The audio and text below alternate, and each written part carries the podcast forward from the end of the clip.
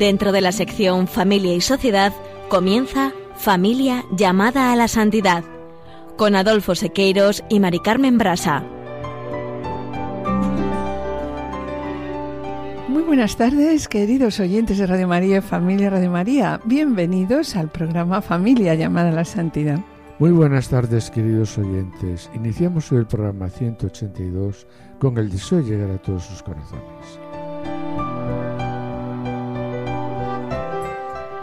Comenzamos el programa con el segundo subsidio, la familia, a la luz de la palabra de Dios, propuesto por el Dicasterio para los laicos, la familia y la vida en la celebración del año Amoris Letitia, año especial dedicado a la familia, también el quinto aniversario de la publicación de la exhortación apostólica Amoris Letitia y el tercero de la Gaudete Te Sultate, y cuyo lema es el amor familiar, vocación y camino de santidad.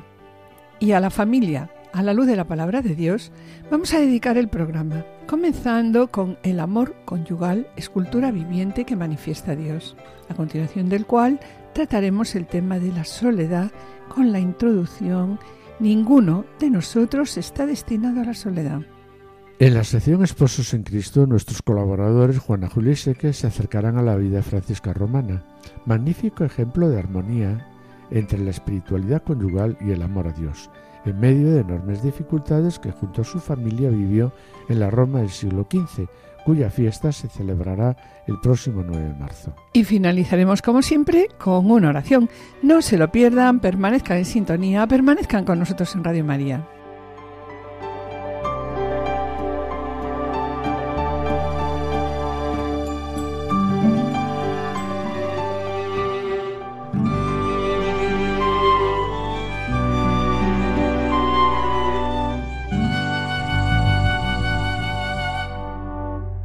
Comenzamos, como acabamos de comentar, con el segundo subsidio, la familia a la luz de la palabra de Dios. Y antes de iniciar este segundo subsidio, recordamos que a través de un recorrido de 10 vídeos a partir de los capítulos de la exhortación apostólica Moris Letitia, el Santo Padre, con la ayuda de algunas familias, nos invitan a caminar juntos para redescubrir la familia como un don, como un don a pesar de todos los problemas, obstáculos y desafíos que hoy debe afrontar la familia. Queremos recordar también que cada vídeo va acompañado de un subsidio que puede ser utilizado de manera flexible, tanto por las familias como por las realidades eclesiales como diócesis, parroquias, movimientos familiares, comunidades. Cada subsidio, además, está subdividido en cuatro partes y cada una de ellas puede ser utilizada para profundizar en la familia o la comunidad. Primera parte. El amor conyugal, escultura viviente que manifiesta a Dios.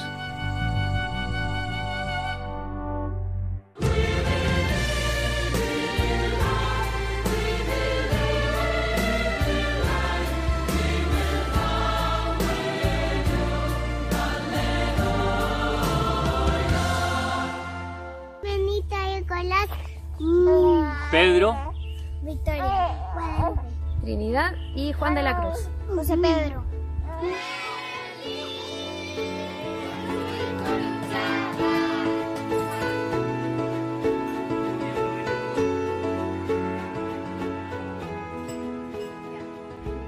Come ci immaginiamo l'amore di Dio?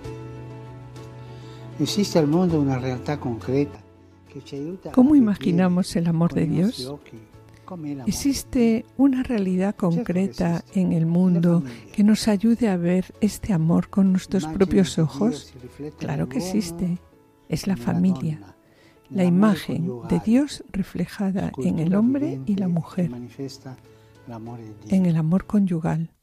Una escultura viviente que manifiesta a Dios.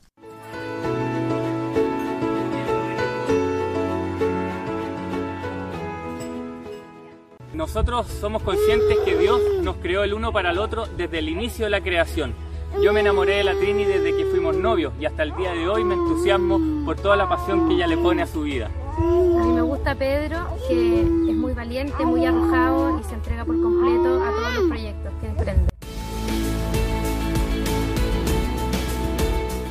Comenzamos con la primera parte de La familia a la luz de la palabra de Dios. En ella se presenta el amor conyugal como escultura viviente que manifiesta a Dios. Y sobre ello, el Santo Padre, acabamos de escucharlo, así se pregunta en el vídeo que acabamos de escuchar, ¿cómo imaginamos el amor de Dios? ¿Existe una realidad concreta en el mundo que nos ayude a ver ese amor con nuestros propios ojos? Y responde, claro que sí. Claro que podemos imaginar el amor de Dios. Claro que existe. Esta realidad es la familia. Nos quedamos también con las palabras de Francisco pronunciadas con motivo de la inauguración del año Amor y Leticia sobre la familia. La Iglesia debe reafirmar a los esposos cristianos el valor del matrimonio como proyecto de Dios. Sí, Adolfo, y sobre el matrimonio, ¿no? Como proyecto de Dios, el plan de Dios sobre el matrimonio y la familia, nos hemos preguntado ya en otros momentos y nos preguntamos ahora, ¿soy realmente un proyecto de Dios? ¿Cuál es el sentido de mi vida?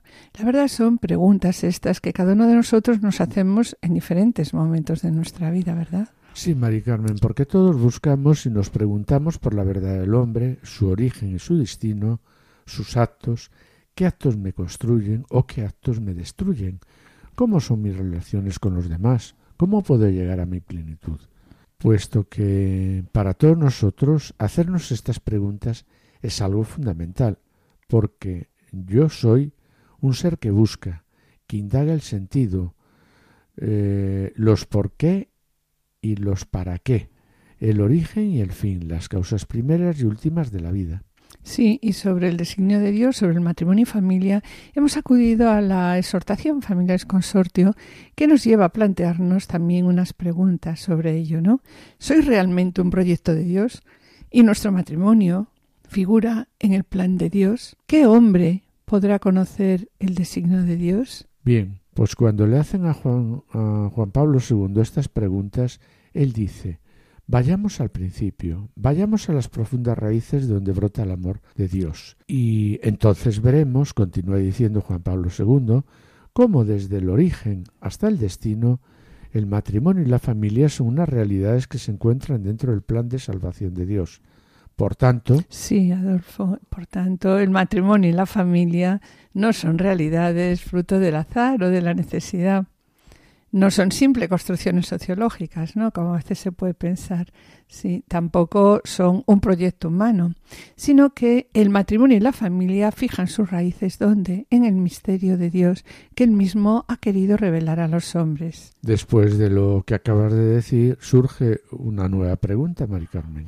¿Cómo contemplamos hoy al matrimonio y la familia? Pues Adolfo, como realidades puramente humanas. Se reconoce que el matrimonio y la familia subsisten. Sí, bueno, son importantes, sobre todo hemos visto su importancia en estos momentos de, de pandemia, ¿no? Sí, son importantes el matrimonio y la familia, pero se consideran unas realidades irrelevantes, pues su verdadera identidad en estos momentos se encuentra en muchas ocasiones oculta, escondida y en última instancia superada, porque si lo analizamos, no está de moda, ¿verdad? Sí, tener ni casarse ni tener hijos. Exacto, no está de moda. Y bueno, ante esta situación, ¿qué nos dice la Iglesia? Pues nos dice que es necesario aprender a redescubrir la belleza del matrimonio y la familia como una vocación al amor. De ahí que la respuesta a la identidad sobre el matrimonio y la familia hay que buscarla. ¿Y hay que buscarla dónde? Pues en el plan creador y salvador de Dios. Y así es.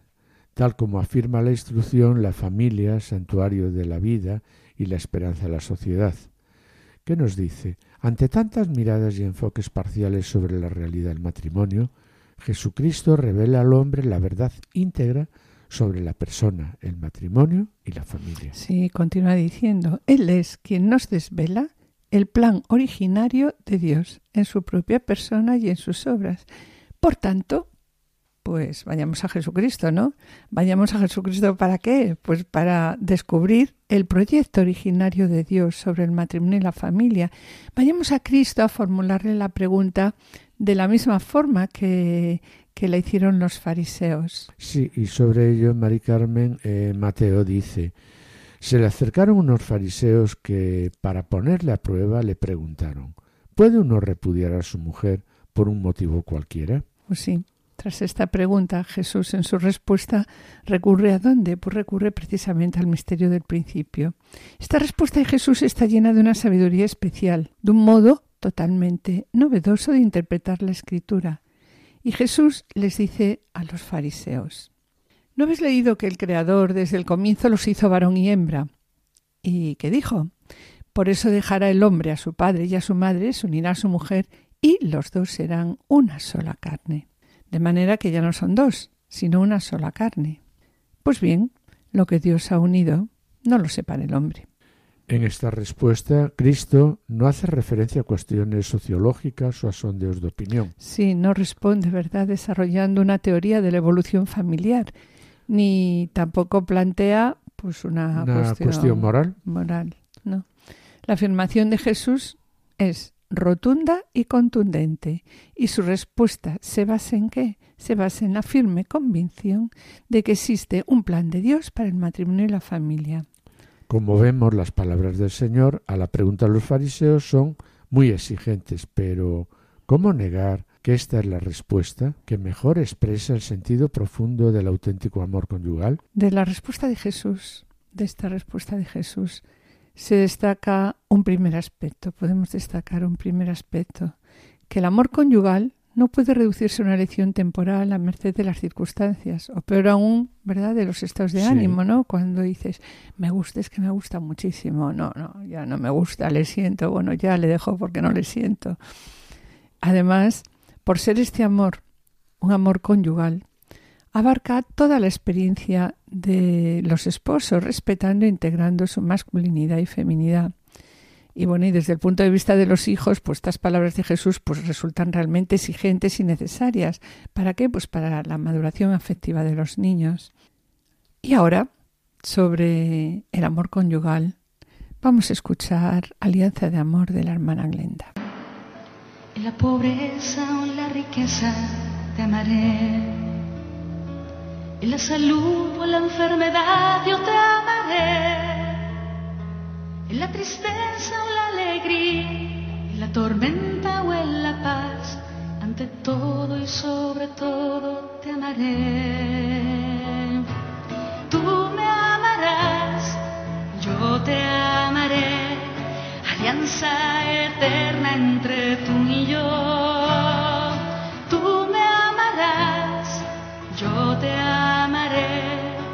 hasta que la muerte nos una más. En las buenas o en las malas te amaré. Dios te lo dice, ¿ah? En la noche o en el día te amaré. En el pecado o en la gracia, en la fuerza o la debilidad. Ante todo y sobre todo te amaré. Dios te dice, tú yo te amaré, eterna entre tú y yo. Tú me amarás, yo te amaré, hasta que la muerte nos una más. Y sobre el amor conyugal, recuerdo de nuevo cómo lo presenta la Moris Leticia, cuando expone que la imagen de Dios reflejada en el hombre y la mujer, en el amor conyugal, es una escultura viviente que manifiesta a Dios. Y continúa diciendo la exhortación, nos iluminan aquí las palabras de Juan Pablo II cuando dicen, nuestro Dios, en su misterio más íntimo, no es una soledad, sino una familia, puesto que lleva en sí misma la paternidad, filiación y la esencia de la familia que es amor. Este amor, continúa diciendo la exhortación, en la familia divina es el Espíritu Santo. Por tanto, nos dice aquí, la familia no es pues algo ajeno a la esencia, a la misma esencia divina. Y este aspecto trinitario de la pareja tiene una nueva representación en la teología paulina, cuando el apóstol Pablo relaciona al matrimonio con qué? Pues con el misterio de unión entre Cristo y la Iglesia. Exacto. También sobre la familia me gustaría comentar la imagen que presenta la exhortación Hombre Leticia, que nos dice que la Biblia está poblada de familias, de generaciones, de historias de amor y de crisis familiares, desde la primera página, donde entra en escena la familia de Adán y Eva, con su peso de violencia, pero también con la fuerza de la vida que continúa hasta la última página donde aparecen las bodas de la esposa y del cordero. Y en el apartado siguiente, la exhortación nos recuerda que atravesamos entonces el umbral de esta casa, con su familia sentada en torno a la mesa festiva. En el centro encontramos la pareja del padre y de la madre con toda su historia de amor. La verdad es que esta es una imagen que presenta aquí la Biblia muy bonita, ¿verdad, Adolfo? Sí, sí. Y continúa diciendo, en ellos se realiza aquel designio primordial que Cristo mismo evoca con intensidad cuando dice ¿No habéis leído que el Creador en el principio los creó hombre y mujer? Y se retoma aquí el mandato del Génesis, cuando vuelve a decir por eso abandonará el hombre a su padre y a su madre, se unirá a su mujer y serán los dos una sola carne. Con estas palabras, en principio los creó hombre y mujer, tal como acabamos de comentar, en Mateo 19 vemos aquí cómo Jesucristo presenta a sus interlocutores la existencia de un, plan de un plan, ¿verdad? Un plan que solo puede ser plenamente conocido y desarrollado por los creyentes. Y ese plan concierne, al matrimonio y a la familia. Jesucristo, al hacer referencia a la creación, manifiesta la unidad del plan de Dios sobre, el, hombre. Y la familia es consortio, nos dice a continuación. Con estas palabras se nos manifiesta una gran verdad. El matrimonio es el fundamento de la familia la realidad del mutuo don de sí de los esposos, de la entrega mutua, es el único fundamento verdaderamente humano de una familia. Y yo quería comentar ¿no? que sobre la realidad del mutuo don de sí de los esposos, de la entrega mutua, pues, ¿qué descubrimos nosotros, Adolfo? Pues descubrimos que la vida conyugal es para nosotros un lugar de encuentro con la gracia de Dios que la vida conyugal debe favorecer la transformación de los esposos en la medida en que nos donemos el uno al otro, en la medida en que nos entreguemos el uno al otro. ¿Esto a qué nos lleva? Esto nos lleva a ir construyendo poco a poco una comunión, una comunión cada vez más fuerte e intensa en el Señor. Y así, pues el matrimonio se nos presenta a los esposos como un camino, ¿no? Un camino de qué? Sí, como un camino de santidad que vamos haciendo a lo largo de nuestra vida. Sí, bueno, y después de esto que acabamos de decir, eh, es bueno, yo creo, que pensemos un poquito en nuestra familia, en nuestra casa, en nuestro matrimonio ahora. Para ello, atravesemos ahora el umbral de nuestras casas. Dentro encontramos a una pareja y esa pareja con nuestra historia de amor, en la que se cumple el plan de Dios para nosotros. Y nos podemos hacernos, y podemos hacernos, ¿no? Algunas preguntas. Cuando nos enamoramos es porque vimos en el otro una chispa que refleja algo de la belleza de Dios y también que despierta en nosotros esta afirmación si realmente la desconocíamos.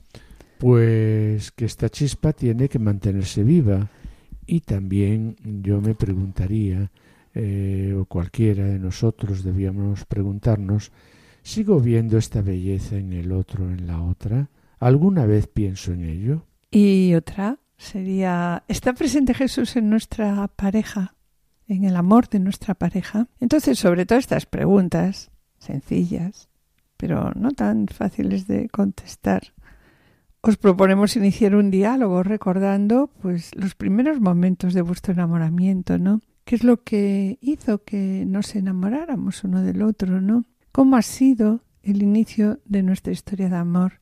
Y bueno, recordando eso, seguro que disfrutáis un poquito todos.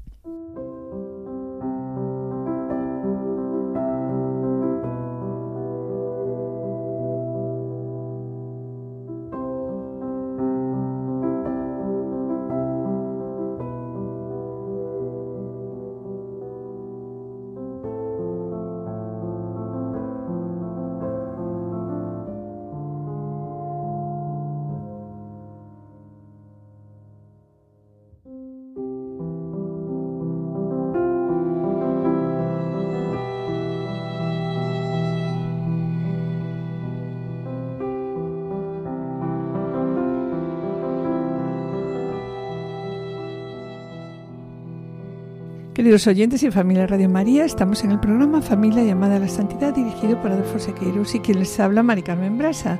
Finalizamos esta primera sección y antes de iniciar la segunda, quisiéramos adelantarles que en el colofón presentaremos la segunda parte del subsidio. Ninguno de nosotros está destinado a la soledad. Y a continuación damos paso a la sección Esposos en Cristo en el que nuestros colaboradores, Juana Juli que se acercarán a la vida de Francisca Romana, magnífico ejemplo de armonía entre la espiritualidad conyugal y el amor a Dios, cuya fiesta se celebrará el próximo 9 de marzo. No os perdáis su ejemplo de vida, permaneced con nosotros, permaneced en Radio María.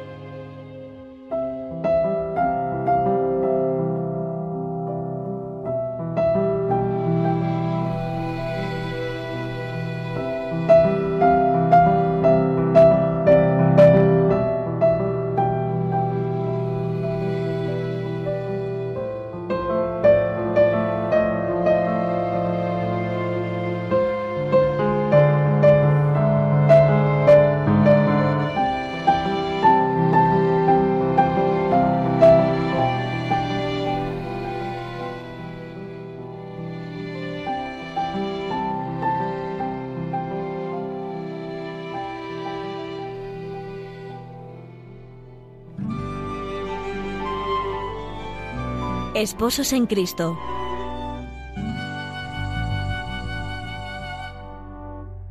Queridos amigos de Radio María, una vez más nos encontramos con la presencia de la santidad alcanzada a través de la vocación al matrimonio. En esta ocasión nos trasladamos a comienzos del siglo XV para conocer la vida de Santa Francisca Romana, nacida en 1384 y venerada en Roma desde el mismo instante de su muerte que ocurrió en 1440. Su vida transcurrió en momentos convulsos para la historia de la Iglesia y que influyeron de manera trascendental en su vida. Acerquémonos, pues, a la figura de esta santa esposa.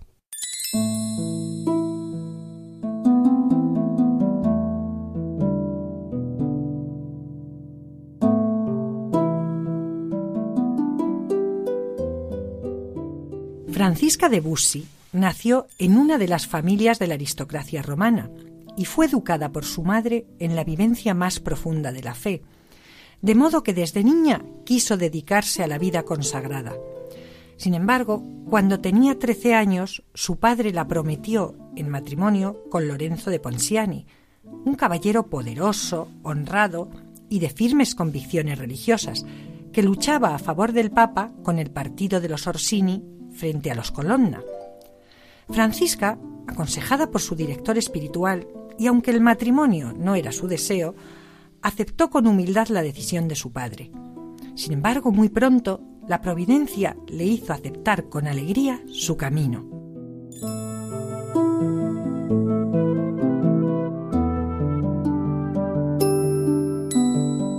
En efecto, unos días antes de la celebración del matrimonio, Francisca tuvo una conversación con la que iba a ser su cuñada, Vanozza, en quien encontró un alma gemela. Esta efectivamente la tranquilizó diciéndole que ella había sentido lo mismo y la ayudó a ver que también en la vida conyugal se podía vivir consagrada a Dios. Desde entonces, ambas practicaron juntas la caridad por las calles de Roma sin descuidar nunca las atenciones a sus respectivas familias.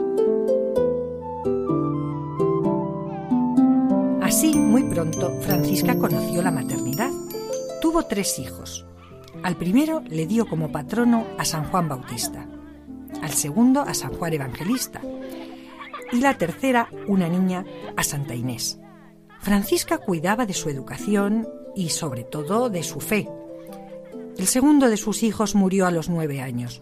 Estaba dotado del don de la profecía y poco después de su muerte se le apareció a su madre para comunicarle una terrible noticia y a la vez proporcionarle un extraordinario consuelo. En efecto, en la visión apareció acompañado por un joven resplandeciente, y el niño dijo que Dios le enviaría pronto a buscar a su hermanita Inés. Entonces tenía cinco años. Agregó que Dios, para ayudar a su madre en las vicisitudes de la vida, le daba, además de su ángel de la guarda, a un arcángel a fin de protegerla e iluminarla en el camino de la virtud. Efectivamente, a partir de ese día, Francisca experimentó la presencia continua de ese ser celestial y tuvo numerosas visiones y éxtasis. Con una actividad incansable, acompañada siempre por su cuñada Vanozza, visitaban a los pobres y enfermos de la ciudad de Roma, invadida por grupos antipapales y asolada por hambre y peste. Llegaron incluso a mendigar para ayudar a los más necesitados. Por ello, recibían numerosas críticas. Así, por ejemplo, las de la suegra de ambas, que llegó a decir que era una actividad impropia de unas matronas honestas. Ante esa afirmación, sin embargo, sus maridos salieron en su defensa y apoyaron su labor evangélica, lo que resulta verdaderamente extraordinario en el contexto de esta época. En realidad, toda esta entrega a las necesidades de los afligidos de la ciudad no significaba para Francisca desatender a su familia, porque anteponía sobre todo sus deberes familiares. En sus 40 años de casada vivió en paz con su esposo, como ejemplo, se cuenta que mandaba a sus doncellas que la buscasen donde fuese cuando su esposo tuviera necesidad de ella, aunque estuviera en misa u orando en el oratorio. No tenía miedo de dejar las cosas espirituales para atender las cosas del hogar, pues decía, es muy laudable que una mujer casada sea devota, pero nunca debe olvidar que es un ama de casa, y algunas veces debe dejar a Dios en el altar, para encontrarlo en sus tareas domésticas.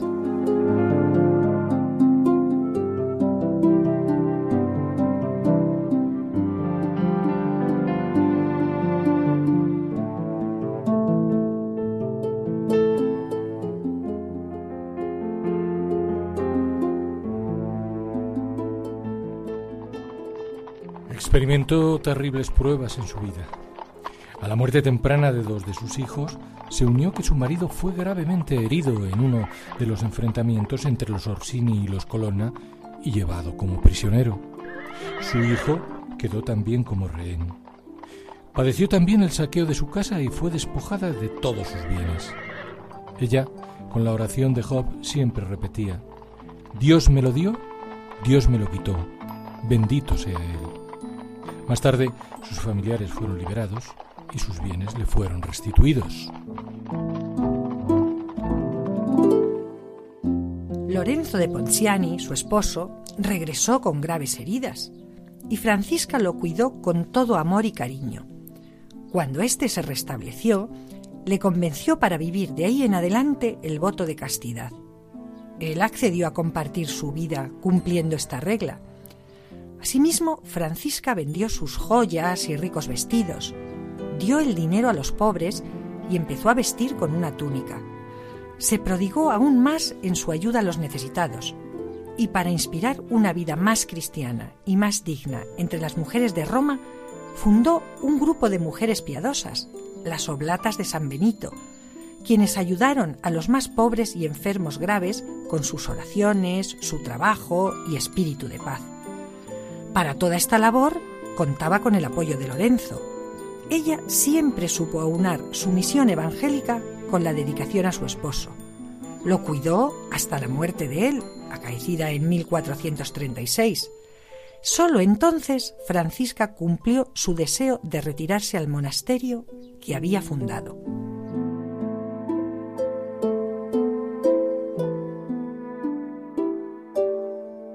La muerte de Francisca, ocurrida el 9 de marzo de 1440, a los 56 años de edad y tras una dura enfermedad, es el reflejo de esa vida santa marcada por la cotidianidad con lo sagrado. De este modo, se cuenta que al llegar la muerte, su rostro empezó a brillar con una luz extraordinaria y pronunció sus últimas palabras de una sencillez y fuerza conmovedoras. El ángel del Señor, decía, me manda que lo siga hacia las alturas. Luego quedó muerta con la apariencia de un sueño apacible. Apenas se supo la noticia de su muerte, acudió al convento una inmensa multitud que deseaba demostrar su agradecimiento por los innumerables favores que les había hecho. Muchos llevaban enfermos para que les permitieran acercarlos al cadáver de la santa y así pedir la curación por su intercesión. Los historiadores dicen que toda la ciudad de Roma se movilizó para asistir a los funerales de Francisca. Su tumba empezó a ser visitada como lugar santo y la devoción creció tanto que el templo se llamó desde entonces Iglesia de Santa Francisca Romana. Fue canonizada el 9 de mayo de 1608 por el Papa Pablo V y actualmente es venerada entre los benedictinos como patrona de todos los oblatos de la orden. En 1925 el Papa Pío XI la declaró santa patrona de los automovilistas por la devoción según la cual el ángel solía guiarla y protegerla.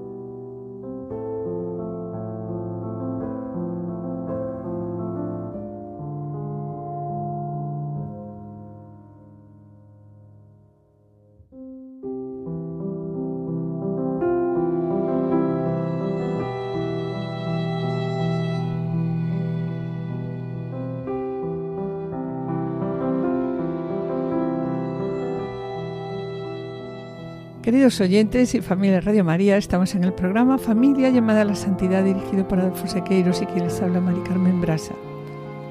Les recordamos que pueden ponerse en contacto con nosotros a través del correo familia llamada a la santidad o enviando un correo postal a la dirección de Radio María, Paseo de Lanceros 2, primera planta 28024 Madrid, indicando el nombre del programa Familia llamada a la Santidad. Bien, para solicitar este programa deberán dirigirse ustedes al teléfono atención al oyente 91 8 22 80 10. También pueden escuchar nuestro programa a través de podcast entrando en la página web de Radio María www.radiomaria.es indicando el nombre del programa, familia llamada a la santidad, y podrán descargarlo en su ordenador para archivarlo y escucharlo a la hora que ustedes deseen. Y bien, mis queridos oyentes, gracias por los correos que envíes al programa. Intentaremos contestarlos puntualmente.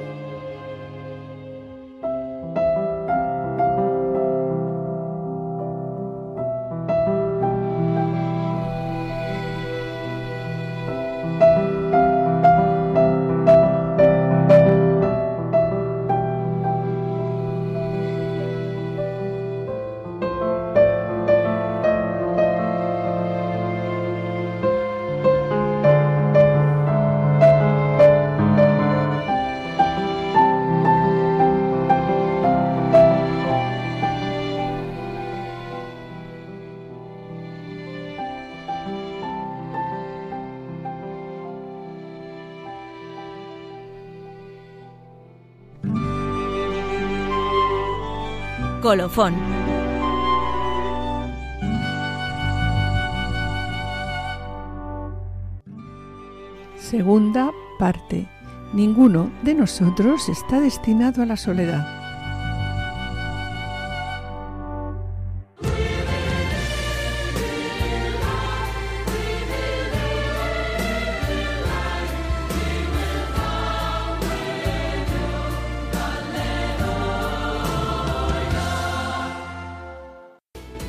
Dove nasce la famiglia?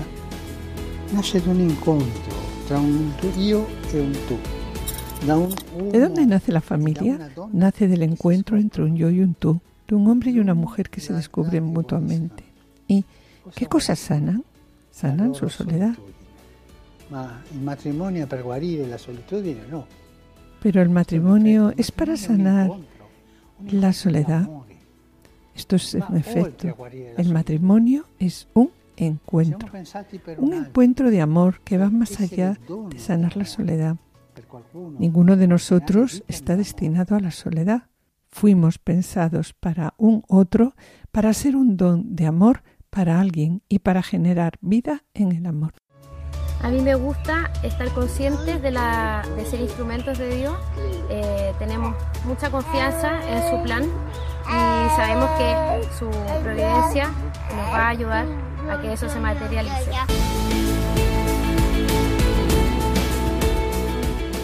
La segunda parte del segundo subsidio, la familia a la luz de la palabra de Dios, tiene por título, como acabamos de escuchar, Ninguno de nosotros está destinado a la soledad. Y aquí el Santo Padre, como también les acabamos de escuchar, se pregunta, ¿de dónde nace la familia? Nace, nos dice, del encuentro entre un yo y un tú, de un hombre y una mujer que se descubren mutuamente. ¿Y qué cosas sanan? Sanan su soledad. Y ahora el Papa se pregunta, ¿no? Pero el matrimonio es para sanar la soledad. Y dice, no, no, solo es un efecto, porque el matrimonio es un encuentro, un encuentro de amor que va más allá de sanar la soledad. Ninguno de nosotros está destinado a la soledad. ¿Por qué? Pues porque fuimos pensados para un otro, para ser un don de amor para alguien y para generar vida en el amor. Recordamos, como lo presenta el amor Leticia, Jesús en su reflexión sobre el matrimonio nos remite a una página del Génesis, donde aparece un admirable retrato de la pareja con detalles luminosos. Elijamos solo dos, dice la exhortación. El primero es la inquietud del varón. Sí, el primer retrato es la inquietud del varón, que busca una ayuda, una ayuda recíproca, capaz de resolver esa soledad que le perturba y que esa soledad no es aplacada en aquellos momentos por la cercanía de los animales y de todo lo creado. En el encuentro con un rostro, con un tú que refleja, que refleja el amor divino y es el comienzo de la fortuna, una ayuda semejante a él, una columna de apoyo, como nos dice un sabio bíblico o bien también como exclama la mujer del Cantar de los Cantares en una estupenda profesión de amor y de donación en la reciprocidad cuando dice mi amado es para mí y yo soy. Yo soy para mi amado y mi amado es para mí.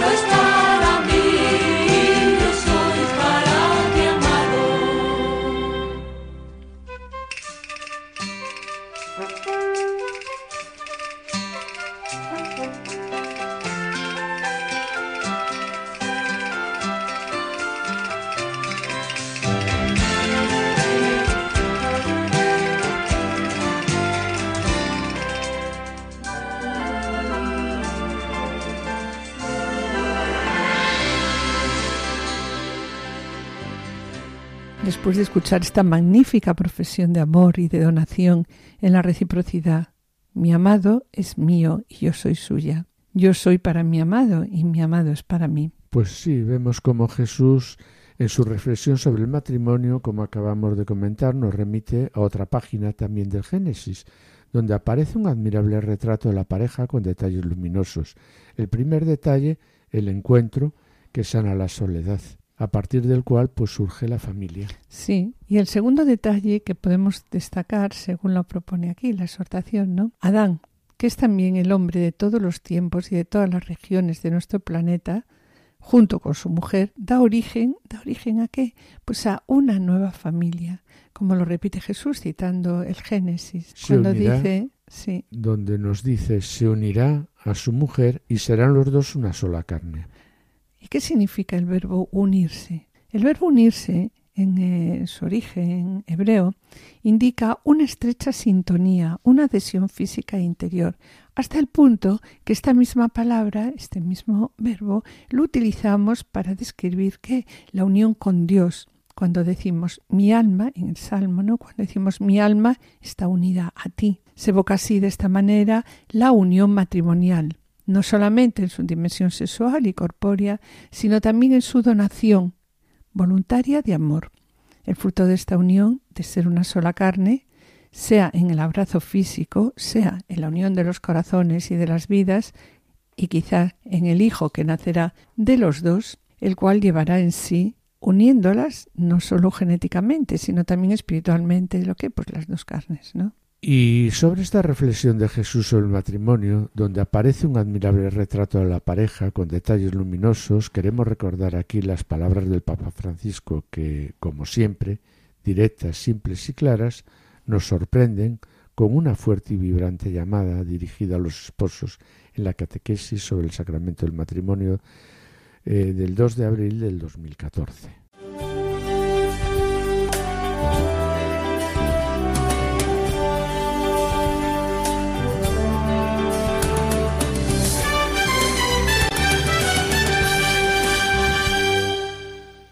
Oggi concludiamo il ciclo di catechesi sui sacramenti parlando del matrimonio. Questo sacramento ci conduce nel cuore del disegno di Dio. Este sacramento nos conduce al corazón del diseño de Dios, que es un diseño de alianza con su pueblo, con todos nosotros, un diseño de comunión.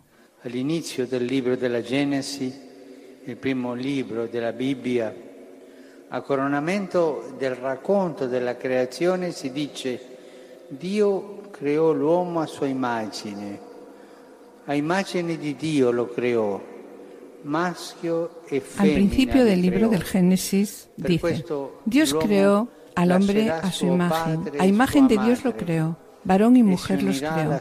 Por eso dejará el hombre a su padre y a su madre, se unirá a su mujer y los dos serán una sola carne.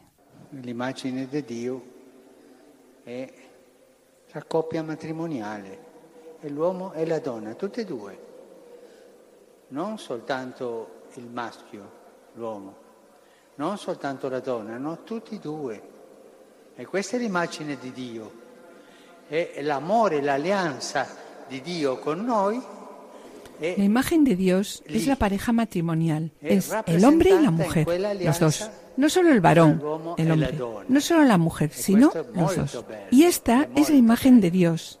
Y el amor y la alianza de Dios en nosotros está allí. Está representada en aquella alianza entre el hombre y la mujer. Y esto, dice el Papa, es muy bello, es muy bello. Hemos sido creados para amar como un reflejo de Dios y de su amor. Y en la unión conyugal, el hombre y la mujer realizan esta vocación en el signo de la reciprocidad y de la comunión de vida plena y definitiva. Cuando un uomo o una donna celebrano il sacramento del matrimonio, Dio, per così dire, si rispecchia in essi, cuando un hombre y una mujer celebran el sacramento del matrimonio, Dios, por así decir, se refleja en ellos. Les imprime sus propios rasgos y el carácter indeleble de su amor. Un matrimonio es el icono del amor de Dios con nosotros y es muy bello. El amor de Dios que se rispecchia nel matrimonio, nella coppia che decide di vivere insieme. E per questo el amor de Dios que se refleja en el matrimonio, en la pareja que deciden vivir juntos. Por eso el hombre deja su casa, la casa de sus padres, y se va a vivir con su mujer y se une tan fuertemente a ella que se convierte, dice la Biblia, en una sola carne. No son dos, son uno.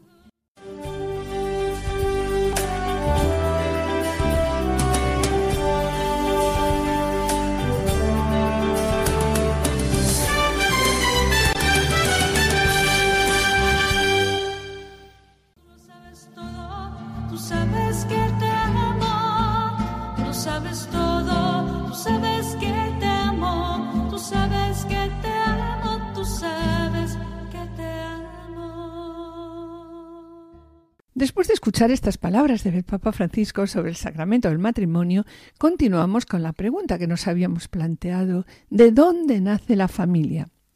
La exhortación Amoris Leticia presenta el canto del salmista y dice, allí aparecen dentro de la casa donde el esposo y esposa están sentados a la mesa los hijos, los hijos que los acompañan, como que como brotes de olivo, es decir, llenos de energía y de vitalidad.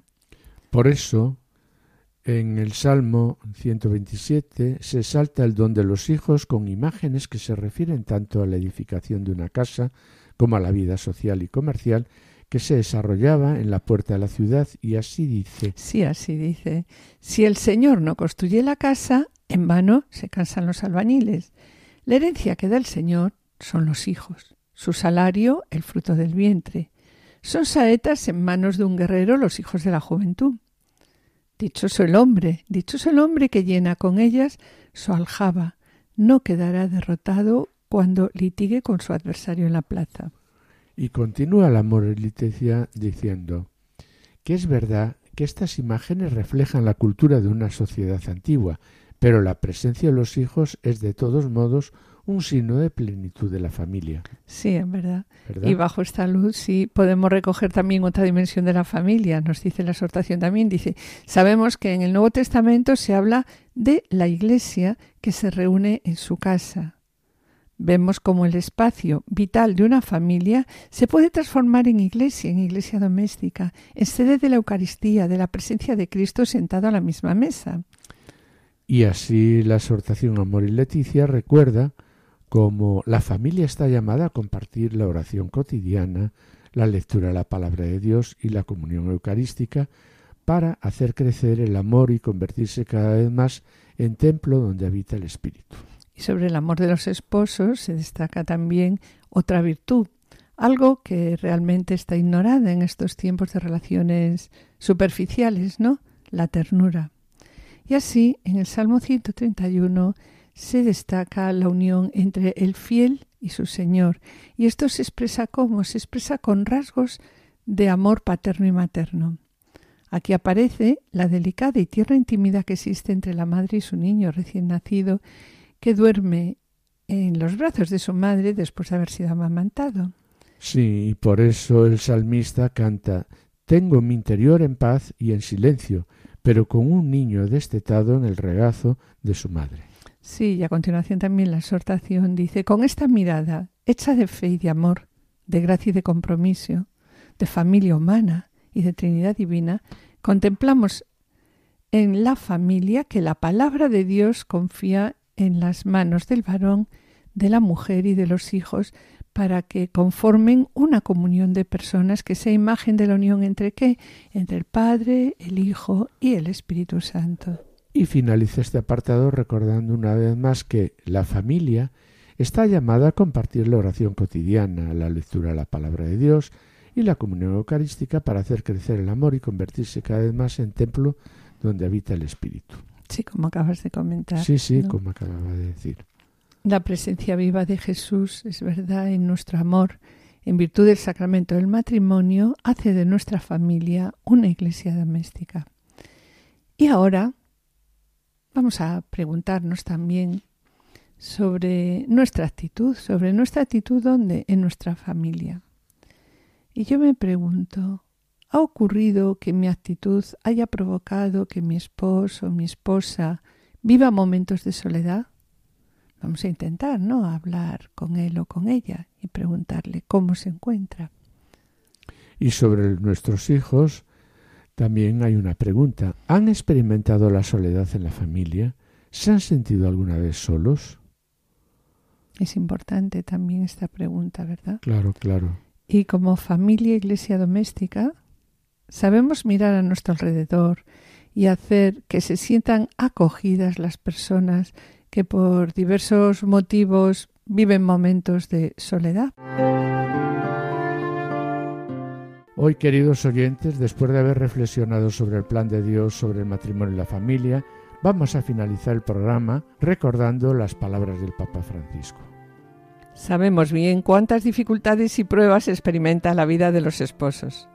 ¿Qué es lo importante? Lo importante es mantener vivo el vínculo con Dios, que está en la base del vínculo matrimonial. Y el verdadero vínculo, ¿cuál es? Es siempre con el Señor. Cuando el esposo reza por la esposa y la esposa reza por el esposo, esta unión se fortalece. Uno reza por otro. Pues bien, siguiendo este consejo, mis queridos oyentes, queremos proponeros hoy rezar diariamente por tu esposo, por tu esposa. Yo debo rezar por Adolfo para que sea mejor y está claro que Adolfo debe rezar por mí, pues Claro, también claro. para que sea mejor, ¿no? Puesto que nuestra única vocación, ¿cuál es? Nuestra única vocación debe ser amarnos hasta dar la vida, el uno por el otro. Y este es el camino de santidad que se nos presenta al hombre y a la mujer por medio del amor esponsal a través del matrimonio. Ambos estamos llamados por Dios a qué? A la santidad.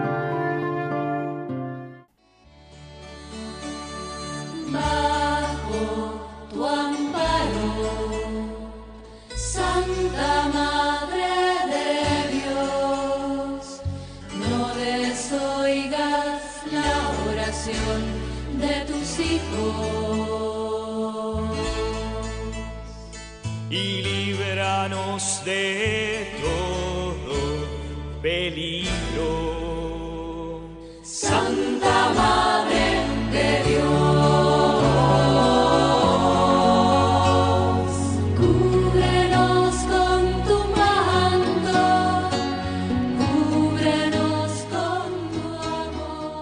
Pedimos a María, Reina de la Paz, que preserve al mundo de la locura de la guerra y sostenga en su sufrimiento a las familias ucranianas.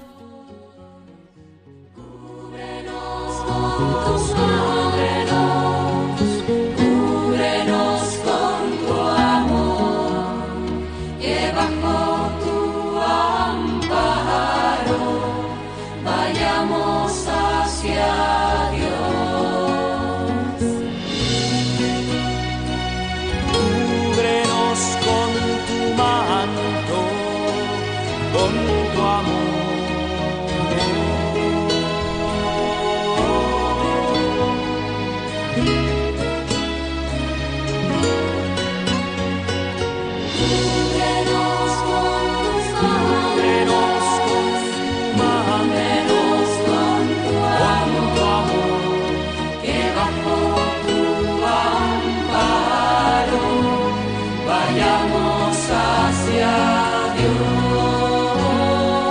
bajo tu amparo, Santa Madre de Dios, no desoigas la oración. Y con pena, mis queridos oyentes, tenemos que despedirnos. El programa de hoy lo hemos dedicado al segundo subsidio publicado por el Dicasterio para los Laicos Familia y Vida. La familia a la luz de la palabra de Dios. Eh, comenzando con el amor conyugal, estructura viviente que manifiesta Dios, y en el colofón hemos tratado ninguno de nosotros está destinado a la, a la soledad. Escuchamos la catequesis del Papa Francisco sobre el amor conyugal y también los vídeos correspondientes al segundo subsidio. En la sección Esposos en Cristo, nuestros colaboradores Juana Gil y Seque se han acercado a la vida de Francisca Romana, cuya fiesta se celebrará el próximo 9 de marzo. Damos gracias a los asistentes eh, de control de sonido por su ayuda y colaboración y esperamos estar de nuevo con todos ustedes los dos juntos el jueves dentro de dos semanas. Muchas gracias por su atención, hasta la próxima audición y que el Señor les bendiga. A continuación, damos paso al programa Voluntarios con Lorena del Rey y David Martínez. No se lo pierdan, permanezcan al escucha, permanezcan con nosotros en Radio María. Han escuchado Familia llamada a la santidad con Adolfo Sequeiros y Mari Carmen Brasa.